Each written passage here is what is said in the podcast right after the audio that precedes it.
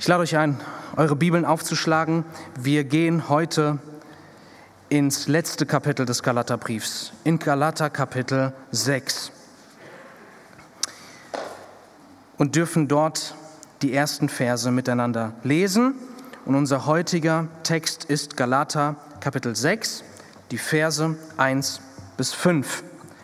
Ich lade euch ein, schlagt es bitte auf und lasst uns gemeinsam diesen Text lesen und das Thema, die Botschaft heute ist, helft einander im Geist zu leben. Helft einander im Geist zu leben. Und es zeigt euch bereits, es hängt mit der letzten Predigt zusammen. Und das werden wir jetzt sehen. Galater 6 ab Vers 1. Und dort heißt es, Brüder, wenn auch ein Mensch von einer Übertretung übereilt wurde, so bringt ihr die Geistlichen einen solchen wieder zurecht im Geist der Sanftmut, wobei du auf dich selbst siehst, dass nicht auch du versucht werdest. Einer trage des anderen Last. So werdet ihr das Gesetz des Christus erfüllen. Denn wenn jemand meint, etwas zu sein, da er doch nichts ist, so betrügt er sich selbst. Jeder aber prüfe sein eigenes Werk. Und dann wird er an sich selbst allein und nicht an dem anderen den Ruhm haben. Denn jeder wird seine eigene Last tragen. Amen. Ja, wir durften in der letzten Predigt die Botschaft hören, dass Gott uns diesen, diese, zu diesem herrlichen Leben aufruft, dass wir im Geist wandeln sollen. Und wenn wir das in einem Satz zusammenfassen wollen, was heißt es, im Geist zu wandeln? Ich hoffe, ihr könnt es nach der letzten Predigt selbst sagen, aber falls nicht, dann hier einfach nochmal auf den Punkt gebracht. Im Geist wandeln bedeutet, dass du das bleibende Bewusstsein der Gegenwart und Hilfsbereitschaft des Heiligen Geistes hast, damit du alle Zeit aus seiner Kraft schöpfst und lebst dass du alle Zeit das Bewusstsein der Gegenwart des Heiligen Geistes hast und seiner Hilfsbereitschaft, damit du alle Zeit aus ihm lebst und aus ihm schöpfst. Letzte Predigt rief Gott quasi jeden einzelnen von euch dazu auf, im Geist zu wandeln. Aber heute sehen wir, dass Gott auch uns als Gemeinde dazu aufruft, einander dabei zu helfen, im Geist zu wandeln. Und erst jetzt in dieser Passage heißt es dann, und so werdet ihr das Gesetz des Christus erfüllen. Nicht in der Passage davor gab es diese Verheißung, sondern erst jetzt. Einer trage des anderen Last. Vers 2, das ist die zentrale Aussage hier. Das ist der Kernpunkt. Hier geht es um ein Miteinander. Und so werdet ihr das Gesetz des Christus erfüllen. Wir wollen nicht warten als Gemeinde, bis jeder Einzelne hier voll im Geist wandelt, voll in der Kraft des Geistes lebt. Predigen, hören und dann warten, was passiert. Nein, wir wollen doch das Gesetz des Christus hier in unserer Gemeinde erfüllt sehen. Und wir wissen, die Erfüllung des Gesetzes ist Liebe. Und wir kommen aber nur so dahin durch dieses Miteinander. Einer für den anderen. Ihr Lieben, solange wir diesen Abschnitt nicht befolgen, ist es traurig, aber Tatsache, dass wir das Gesetz des Christus hier nicht erfüllen werden. Das ist somit der, das höchste Ziel der Höhepunkt unserer Beziehungen, die wir in der, innerhalb der Gemeinde untereinander haben. Das ist das eine, was du in deinen Beziehungen zu den Geschwistern hier nicht vernachlässigen solltest. Das ist das Allerwichtigste. Einer trage des anderen Last. Und wie wir sehen werden, hier geht es um, um Lasten, nicht einfach allgemein so Thema Sorgen, sondern hier geht es um Sündenlasten. Das bedeutet, weil das das Wichtigste ist, weil das der Schlüssel ist, dass wir hier eine Gemeinde sind, die das Gesetz Christi erfüllt, wenn das das Wichtigste ist, dann wäre es fatal, wenn dir das, was wir hier gelesen haben, fremd ist. Dann wäre es fatal, wenn, wenn du kein Experte darin bist, das in, im Leben umzusetzen. Und ich denke, das ist bei vielen von uns der Fall. Und ich kann euch jetzt sagen, ich habe in dieser Woche habe ich einzelne Leute angerufen, weil ich, weil ich ihnen meine Sünden bekannt habe, weil ich gesagt habe, ey, das habe ich vernachlässigt. Ich habe so auf mich allein gestellt gelebt. Ich möchte deine Hilfe gerne haben in meinem Leben. Kannst du sie mir neu geben? Ich glaube, dieser Text spricht wirklich ganz tief in unsere Gemeinde hinein. Und wenn wir jetzt diesen Text auslegen, dann möge, weil anders das nicht möglich ist, möge der Heilige Geist eine gottgegebene Traurigkeit in dein Herz legen über den Ist-Zustand von uns, damit aus dieser Traurigkeit eine Freude wird, wenn wir sehen, dass dieser Text wirklich in unserer Gemeinde lebendig wird. Einander zu helfen, im Geist zu wandeln, ist notwendig. Es ist notwendig, weil es einfach der Fall ist, auch jetzt hier heute Morgen, dass es einige gibt, die nicht im Geist wandeln und die von Sünde umstrickt sind. Nein, nicht jeder hier zu aller Zeit und in vollem Maße wandelt im Geist Gottes, sondern es passiert vielmehr, dass einzelne Gläubige von Sünde umstrickt werden. Und Sünde ist immer wie Sauerteig, es durchsäuert alles. Das bedeutet, eine Gemeinde, die steht niemals still. Entweder wir sind gerade auf dem Weg dahin, reiner zu werden, durch das, dass wir dieses Wort hier befolgen, oder wir leben nach dem Motto, jeder kocht sein eigenes Süppchen. Andere kommen mir nicht zu nahe geistlich und ich komme den anderen auch nicht zu nahe geistlich, genauso wie es in unserer Gesellschaft läuft. Jeder macht sein eigenes Ding. Individualismus hoch zehn. Aber so werden wir nicht das Gesetz Christi erfüllen. So wird Sünde mehr und mehr Raum gewinnen. Zuerst bei Einzelnen und dann in der gesamten Gemeinde. Also um was geht es genau? Das sehen wir in Vers 1. Das ist hier die Situation. Brüder, wenn auch ein Mensch von einer Übertretung übereilt wurde. Also hier geht es um solche, die nicht den Abschnitt davor vollends ausleben und im Geist wandeln, sondern sie sind von einer Übertretung übereilt. Und die Frage ist, was genau ist damit gemeint? Das sind auch nicht die modernsten Worte. Also anders übersetzt könnte man sagen, gerade auch dieses Wort übereilt wurde, das, das griechische Wort Paralambano, das lässt sich am besten übersetzen mit ertappen. Und es gibt hier zwei Möglichkeiten, das zu verstehen. Erste Möglichkeit, jemand wurde bei einer Sünde ertappt quasi von anderen. Oder die zweite Übersetzungsmöglichkeit ist, jemand wurde von einer Sünde ertappt.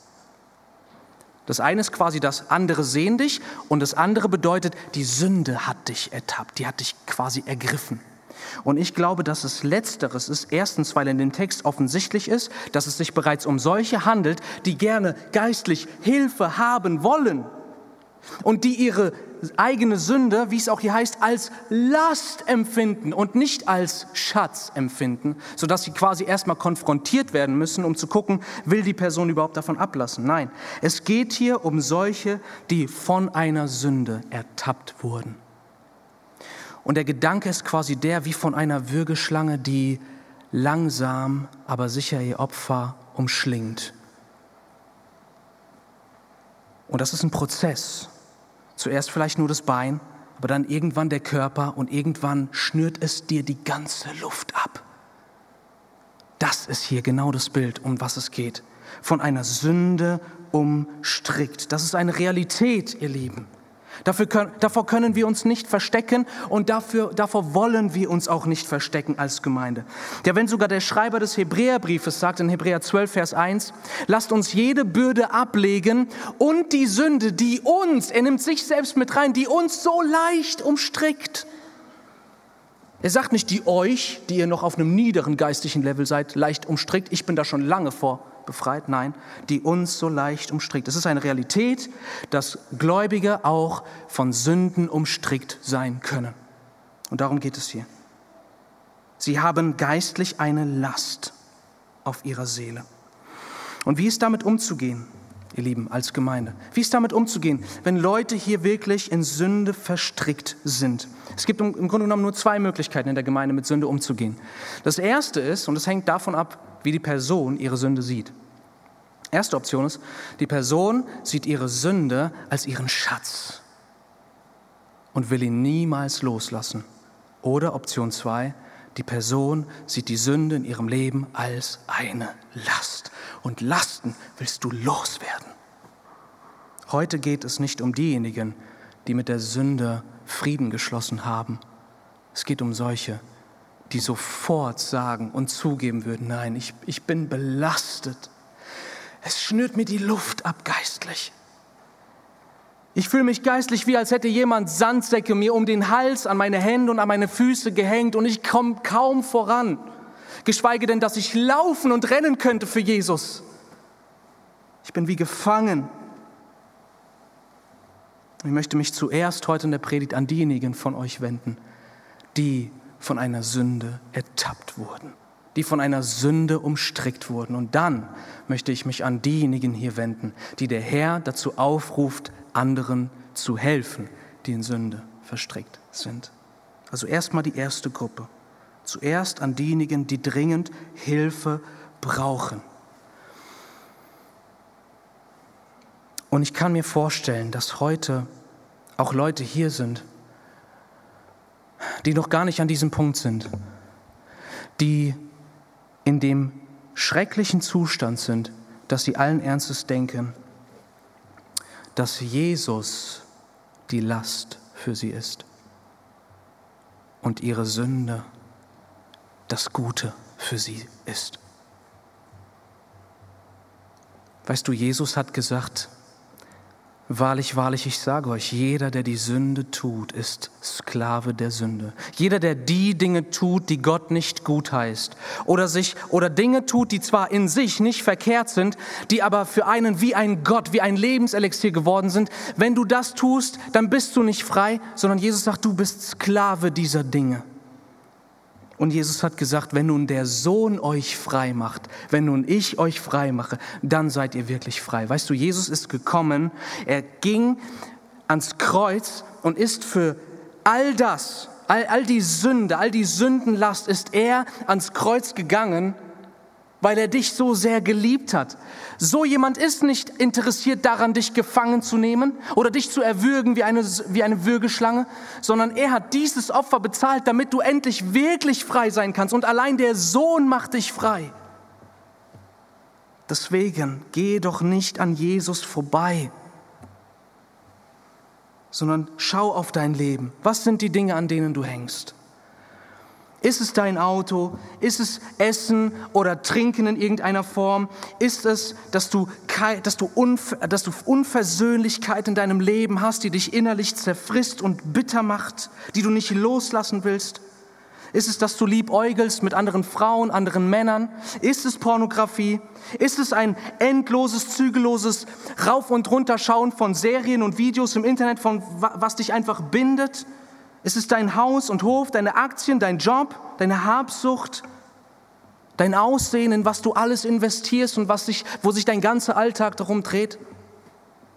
Ich kann dir sagen, weißt du, vielleicht fühlst du dich jetzt sogar noch nicht so ganz gefangen, aber Sünde bleibt niemals stehen. Und Sünde versklavt dich. Und ich hoffe und ich bete, dass der Herr es dir zeigt, dass Sünde umstrickt und dass allein Jesus frei macht. Also jetzt zurück zu dem Gedanken, zu denen, die geistlich Hilfe brauchen. Bist du das heute Morgen? Gibt es da diese Sache, die dich schon länger beschäftigt, die dich immer wieder geistlich in die Knie zwingt, die du dem Herrn schon so oft im Gebet bekannt hast und die doch immer noch in deinem Leben ist? Dich möchte ich fragen, was glaubst du? Wie Gott das sieht. Was glaubst du, wie Gott dich sieht und was er für dich möchte? Ich kann dir von mir sagen, wie ich oftmals nur noch von dem Denken erfüllt war, dass der Vater ganz weit weg ist, dass der Vater enttäuscht und traurig von mir ist und dass der Vater mich nicht bei sich haben will. Mögest du heute hier im Text sehen, was der Vater für dich will. Ja, auf den ersten Blick stimmt es, da sehen wir eigentlich eher, wie deine Geschwister mit dir umgehen sollen. Hier im Text steht nicht, in direkter Weise, wie der Vater zu dir steht. Aber doch steht es hier in direkter Weise, oder?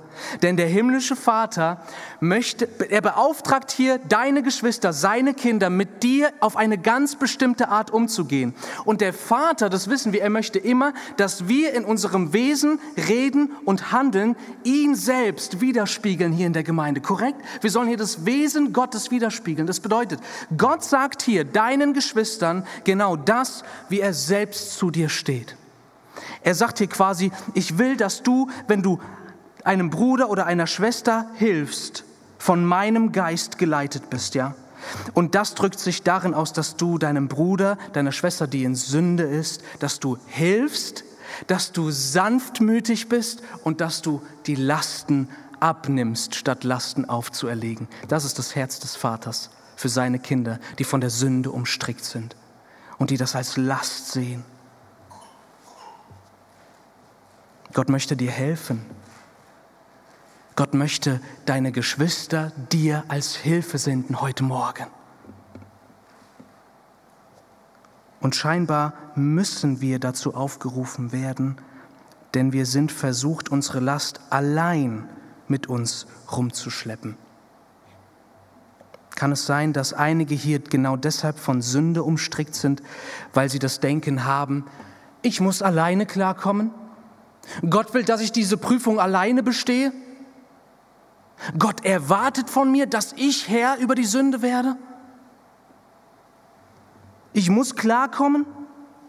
Ich darf mich anderen nicht anvertrauen. Ich darf nicht schwach sein. Ist das dein Denken? Und das führt bei vielen sogar dazu, dass sie ihre Sünden bewusst verstecken und geheim halten.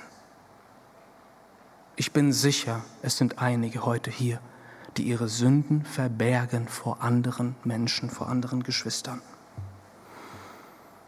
Aber weißt du, dass hier ein Ort sein soll in der Gemeinde, wo du das nicht tun musst? Weißt du, dass der Herr will, dass dein himmlischer Vater will, dass hier eine geistliche Familie ist, die dir genau diese Sündenlasten abnimmt und mit dir trägt? Und, und, und die dir mit Sanftmut begegnen? Nicht noch weitere Lasten auferlegen. Und das ist doch die Angst, oder nicht? Aber wenn ich damit zu jemandem gehe, dann reagiert die Person ungefähr so. Was? Das hast du gemacht? Das hätte ich ja nie von dir gedacht. Damit hast du zu kämpfen? Ich dachte, du bist schon viel weiter im Glauben.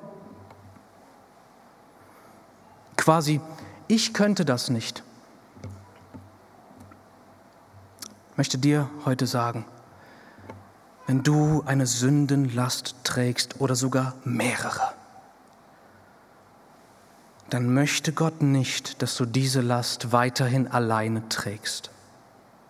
Das, das Wunderbare ist, und das ist Gottes Weg, ihr Lieben, wenn du dich fragst, warum hat Gott mich noch nicht frei gemacht? Ich bete doch. Der Punkt ist, dass Gott dir nicht nur eine un un unsichtbare Abhängigkeit von ihm gegeben hat geistlich, sondern auch eine sichtbare Abhängigkeit von deinen Geschwistern.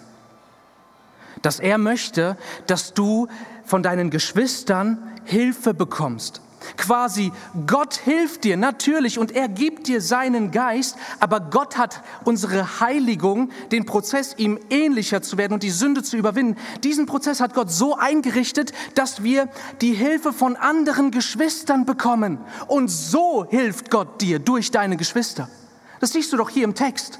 Weil wenn Gott einfach jedem auf die Art und Weise helfen würde, dass du einmal betest, ach Herr, mach mich doch frei von den Zigaretten, äh, ich will davon loskommen und Gott sagt, okay, alles klar, frei gemacht, dann wäre dieser Text absolut unnötig. Nein, Gott wirkt sowohl direkt als auch durch die Geschwister, die er dir gegeben hat in deinem Leben. Bedeutet, wenn du dich fragst, warum tut sich nichts in meinem Leben, dann ist die Antwort, weil du Heiligung falsch verstanden hast, nämlich als etwas, was du alleine tun musst. Dabei sind hier Geschwister da, denen du dich anvertrauen sollst und die dich nicht fertig machen werden oder sollen, sondern die in einem Geist der Sanftmut dir so nahe kommen, dass sie deine Last fühlen und auf ihre eigene Schulter laden. Und ihr Lieben, ich hoffe, ihr habt das klar im Text gesehen. Last ist hier Sünde. Deswegen heißt es direkt in Vers 1 Übertretung, Fehltritt. Es ist eine Last. Deshalb bleibe nicht alleine. Du brauchst Hilfe. Du brauchst Hilfe. Und, und, ich, und ich bitte dich heute, dass du nicht einen Tag länger alleine bleibst. Nicht eine Stunde länger allein bleibst. Ich, ich bete, dass heute hier am besten 20 Seelsorger und noch 40 mehr Leute da sind, die ihre Sünden bekennen. Und es muss auch nicht der Seelsorger sein, nicht falsch verstehen. Das kann auch der sein, den du hier in der Gemeinde kennst, dem du vertraust und der mit Sicherheit die, für dich da sein wird. Ihr Lieben, so, so werden wir das Gesetz des Christus erfüllen, nicht anders. Nicht anders. Wenn du mit Sünde kämpfst, wenn du mit Sünde umstrickt bist, dann wirst du aus der Hoffnungskirche nicht hinausgestoßen. Und wenn es passieren sollte, dass du heute den Mut zusammennimmst und du gehst zu jemandem und sagst, ey, ich würde gerne mit dir über was reden. Und dann bringst du es ans Licht. Und ich kann dir sagen, danach ist das wie eine zweite Wiedergeburt, wie eine zweite Bekehrung, wie, eine, wie ein zweites Befreitwerden aus dem Gefängnis der Sünde. Wenn du das tust und jemand reagiert so, dass er Lasten auferlegt auf dich, der du schon mit deiner Last kommst, dann darfst du dir gewiss sein. Erstens, sowas kann in der Gemeinde von Jesus passieren. Deswegen werden wir auch gleich noch sehen, dass da eine Gefahr besteht für diejenigen, die anderen helfen. Aber das Zweite, was du erkennen sollst, ist, wer hier das größere Problem hat von euch beiden, bist nicht du, sondern die, die andere Person. Denn sie ist von der schlimmsten Sünde umstrickt worden, und zwar geistlichem Hochmut und Stolz. Während du kommst und sagst, ich kämpfe mit Sünde deswegen. Und ich will hier wirklich unsere Gemeinde heute aufrufen. Wenn jemand kommt und seine Sündenlast ablegen will, dann lasst uns wirklich heute hier beschließen, vor dem Angesicht Gottes, dass wir, so der Geist uns hilft, mit Sanftmut reagieren, damit reagieren zu helfen und damit reagieren, Last abzunehmen statt aufzuerlegen. Und nun möchte ich mich an diejenigen wenden, die der Herr dazu aufruft, zu helfen. Denn der Text richtet sich genau an uns, ihr Lieben. Es heißt ja hier, wenn jemand von einem Fehltritt übereilt wurde, so bringt ihr, die ihr geistlich seid, einen solchen wieder zurecht im Geist der Sanftmut. Die einen in der Gemeinde brauchen Hilfe und die anderen in der Gemeinde sollen Hilfe geben. Und die Frage ist, wo ist die Trennlinie, die den Unterschied macht zwischen ich brauche Hilfe und ich sollte Hilfe geben? Und eigentlich sagt es der Text ganz klar. Die einen, die sind wirklich geistgeleitete Menschen. Nicht fehlerfrei, nicht sündenfrei, aber sie sind, sie führen ein Leben wirklich im Heiligen Geist. Sie führen ein Leben, wo sie vor Gott ein reines Gewissen haben wo sie nicht mutwillig in Sünde leben, nicht in Sünde verstrickt sind, sondern frei sind, während sie immer noch natürlich stolpern und fallen.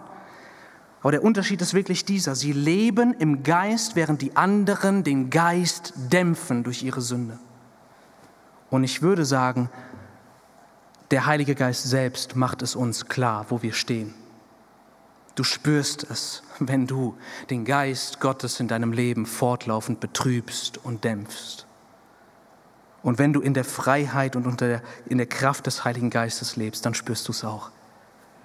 Das spürst du auch daran, dass wer nämlich verstrickt ist in Sünde, der hat gar kein Auge für die anderen, geschweige denn ihnen zu helfen der ist auf seine eigene Sünde fokussiert, der, der, der versucht sich selbst da rauszuhangeln, der kann es sich ja gar nicht leisten, anderen zu helfen. Aber es sind auch, Gott sei Dank, andere in der Gemeinde, die wirklich im Geist wandeln und die, wenn sie mich jetzt hören, ergriffen werden vom Heiligen Geist, anderen zu Hilfe zu kommen. Und nicht als Hauptziel zu haben, ey, ich und Jesus rocken die Welt und die anderen Geschwister, die kommen auch hoffentlich irgendwann an diesen Punkt. Nein, wir wollen einander helfen. Und es sind die Geistlichen, ja, deswegen auch direkt nach diesem Abschnitt, Kapitel 5, 16 bis 26, ihr, die ihr Geist geleitet seid, ihr sollt helfen, die ihr in der Freiheit von Christus lebt. Und wenn man fragt, okay, wie ist die Gruppenverteilung hier in der Gemeinde? Weil man kann ja ganz einfach sagen, je mehr Leute hier geistgeleitet sind, desto stärker werden wir als Gemeinde es schaffen, im Geist zu wandeln, alle miteinander. Aber wenn es jetzt so wäre, dass hier 80 Prozent der Gemeinde in Sünde verstrickt sind und 20 Leute äh, oder 20 Prozent im Geist wandeln, dann ist das schwierig. Lass, wenn du, und ich rede nicht von vollkommener Nachfolge, bitte lass das ganz klar verstanden sein hier.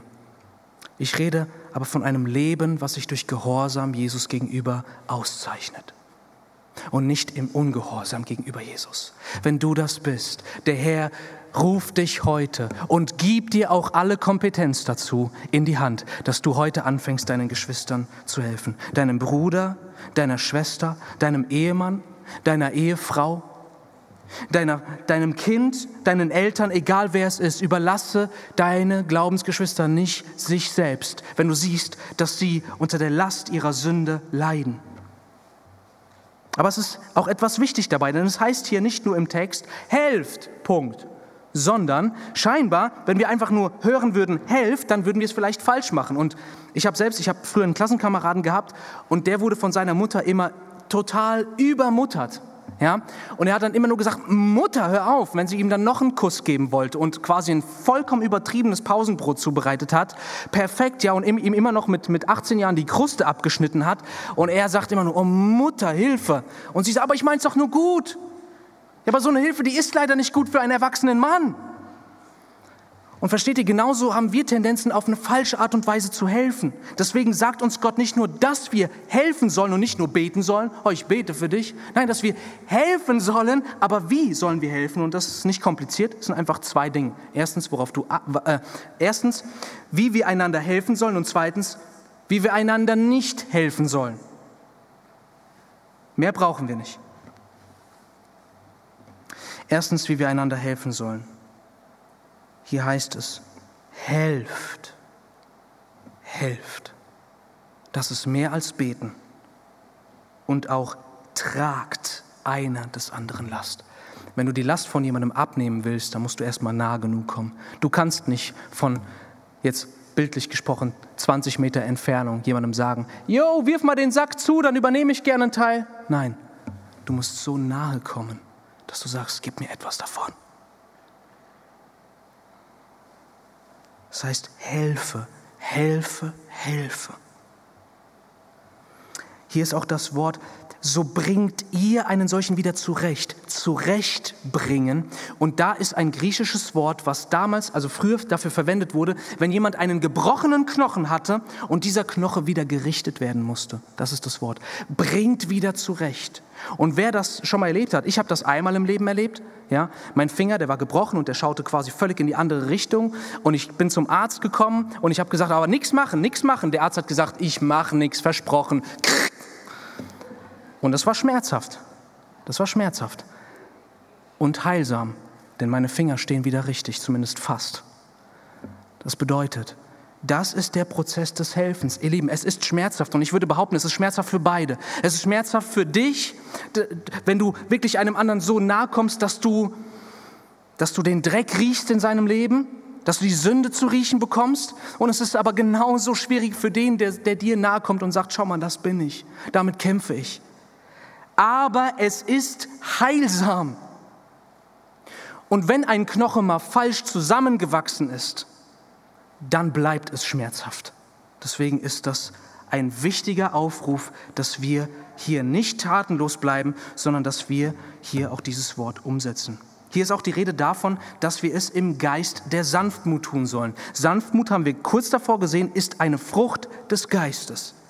Und wenn man fragt, was genau bedeutet denn Sanftmut, dann kann man sich darunter Folgendes vorstellen. Kontrollierte Kraft. Das, Das beste Bild, was mir hierzu einfällt, ist so ein, ein Druckzylinder, der ganz langsam runterfährt, aber mit einer unglaublichen Kraft. Und so sollte unser, unser Hingehen zum anderen sein. Du drängst dich nicht auf. Du platzt nicht aus dir heraus, aber du bist fest entschlossen. Die andere Person fühlt sich nicht von dir auf den Schlips getreten oder in eine Ecke gezwängt, sondern du bist vorsichtig, du bist sanft und gleichzeitig kommst du mit Kraft, weil du im Namen des Herrn kommst. So sollst du einer Person nahe kommen. Du, darf ich dich mal fragen? Ich habe jetzt das und das beobachtet. Brauchst du hier vielleicht Hilfe? Darf ich für dich beten? Wollen wir da zusammen für beten? Wollen wir da zusammen das Wort studieren? Also wie sollen wir helfen? Erstens mal einfach helfen, mittragen und das alles in einem Geist der Sanftmut. Wie sollen wir aber nicht einander helfen? Sehen wir auch schon in Vers 1. Bringt einander wieder zurecht im Geist der Sanftmut, wobei du auf dich selbst siehst, dass nicht auch du versucht werdest. Das bedeutet, unser Blick, die wir im Geist wandeln, auf diejenigen, die von Sünde umstrickt sind, sollte immer sein, das könnte genauso gut ich sein. Das könnte ich sein. Und vielleicht bin ich das in einem Jahr. Und wie wünschte ich dann, dass Leute mir begegnen, wenn ich von Sünde umstrickt bin? Geb acht, dass nicht auch du versucht werdest, bedeutet, du kannst versucht werden. Werde nicht hochmütig, sondern sei ein demütiger Helfer. Von ein Pastor hat mal folgendes Zitat gesagt und mir ist bewusst, das Zitat hat ein bisschen Zunder und das Zitat kann auch falsch verstanden werden. Nichtsdestotrotz finde ich, dass hier etwas ganz Wichtiges auf den Punkt gebracht wird. Der Pastor sagte, wenn ich je von einer Sünde umstrickt werde, so bete ich, dass ich nicht in die Hände dieser kleinlichen, kritischen Richter in der Gemeinde falle. Lass mich lieber in die Hände von Barkeepern, Prostituierten oder Drogendealern fallen, denn diese Kirchenmenschen würden mich in Stücke reißen. Ich hatte schon Besuch von einem befreundeten Pastor und der hat mir eine Frage gestellt. Er hat gesagt, hast du Geschwister hier in der Gemeinde, denen du deine echten Sünden bekennen kannst? Oder hast du hier nur solche, die dich in Stücke reißen würden, wenn sie sehen, du bist auch nur ein jämmerlicher Sünder? Klar, damit soll nicht gesagt werden, dass Pastoren nicht Ansprüche erfüllen sollten. Das sehen wir ganz klar. 1 Timotheus 3, Titus 1. Aber das ist so ein wichtiger Punkt. Wer bist du hier?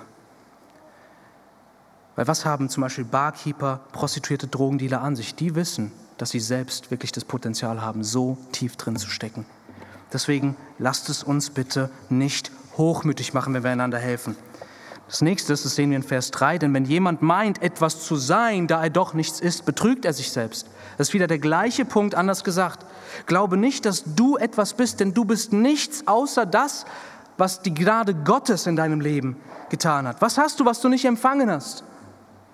Der Einzige, der von oben herabschauen könnte auf Sünder, ist der eine Mensch, der nicht gesündigt hat, Jesus Christus, der menschgewordene Gott. Aber er ist ein hoher Priester, der Mitleid hat, obwohl er keine Sünde hat. Wir haben es vorhin gelesen. Deswegen, wenn wir hier in der Hoffnungskirche einander helfen, dann strecken wir unsere Hand nie nach unten aus, sondern immer nur zur Seite. Und Vers 4, ein jeder aber prüfe sein eigenes Werk. Das bedeutet, Denk nicht, dass du jemals an den Punkt kommst, wo du nur noch Augen für andere haben kannst, aber dich selbst nicht mehr zu prüfen hast. Nein, prüfe dein eigenes Werk. Und das alles ist eigentlich in einem Wort zusammengefasst. Sei demütig, während du anderen hilfst.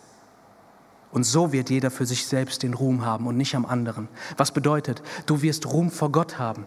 Und Paulus sagt es schon so, dies ist unser Rühmen, unser Gewissen vor Gott, dass wir in Reinheit und in der Lauterkeit Gottes gewandelt sind und nicht in menschlicher Weisheit. Das bedeutet, hier geht es nicht um einen verdienten Ruhm, sondern hier geht es um, einen, um ein rechtmäßiges ähm, ein rechtmäßiges Genießen davon, zu wissen, dass dein Gewissen vor Gott rein ist, wie du lebst. Und das, das, das ist ein gewisser Ruhm, der da drin steckt. Eine Freude in Gott darüber und nicht ein sich selbst erheben oder sich selbst dadurch zu rühmen, dass man sich mit anderen vergleicht. Nein. Sieh du, steh du selbst vor Gott. Und es heißt auch hier im Text, ein jeder wird seine eigene Last zu tragen haben. Und das bedeutet, und jetzt könnte man natürlich sagen, wenn es hier heißt, ein jeder wird seine eigene Last zu tragen haben, ja, Moment, was ist jetzt richtig? Soll, sollen wir einander die Lasten ablegen oder soll jeder seine eigene Last tragen? Das, der Punkt ist, dass hier im Griechischen zwei unterschiedliche Wörter für Last und Last verwendet werden. Am Anfang ist die Rede von einer erdrückenden Last. Hier ist im, am Schluss, wenn es heißt, jeder wird seine eigene Last zu tragen haben, das ist das Bild eines Rucksacks, den du auflädst und mit dem du wunderbar wandern kannst, stundenlang.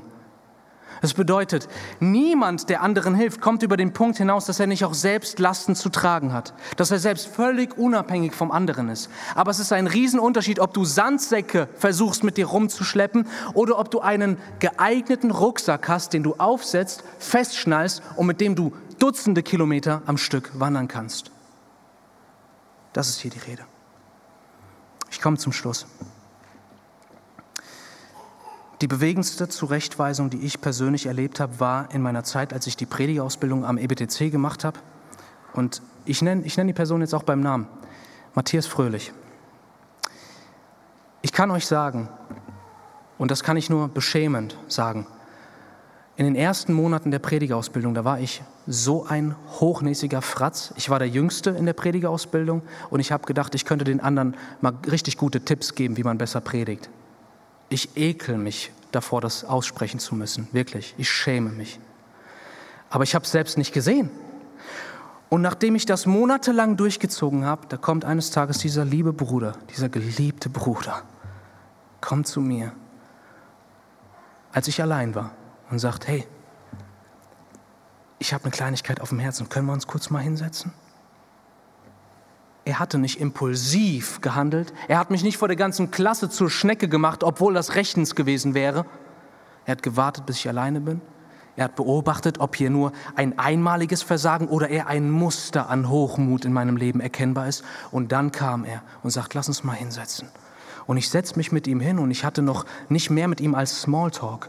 Und, und ich habe sofort gemerkt, hier ist etwas Ernstes. Und das war wirklich das, was ich als Sanftmut definiere. Er hat sich mir überhaupt nicht aufgedrängt, aber er hat plötzlich vor mir gesessen und ich habe gewusst, das ist ernst. Und ich habe in seinen Augen gesehen, wie sich Tränen sammeln. Und er sagte es mir, du, hey Peter, ich habe dich ein bisschen beobachtet. Kann es sein?